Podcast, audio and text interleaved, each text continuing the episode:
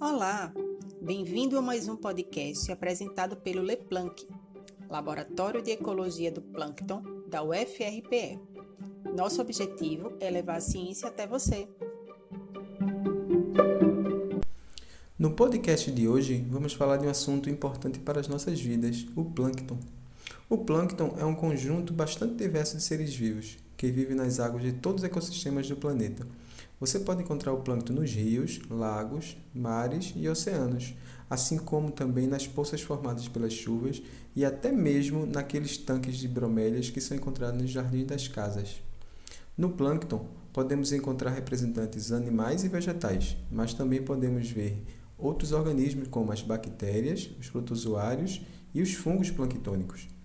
Se não fosse o plâncton, não teríamos oxigênio suficiente para a existência de vida no planeta. Ele é também extremamente importante nas teias alimentares desses ecossistemas. Os diversos organismos planctônicos servem de alimento para vários animais, como os peixes, os corais e as ostras.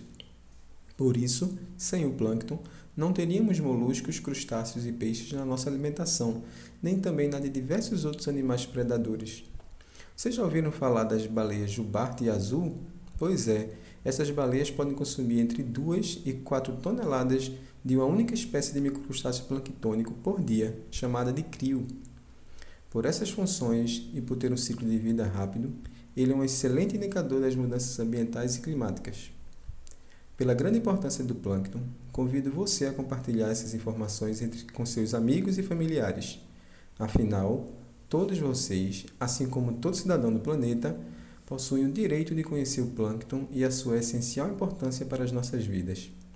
Até o próximo encontro, pessoal!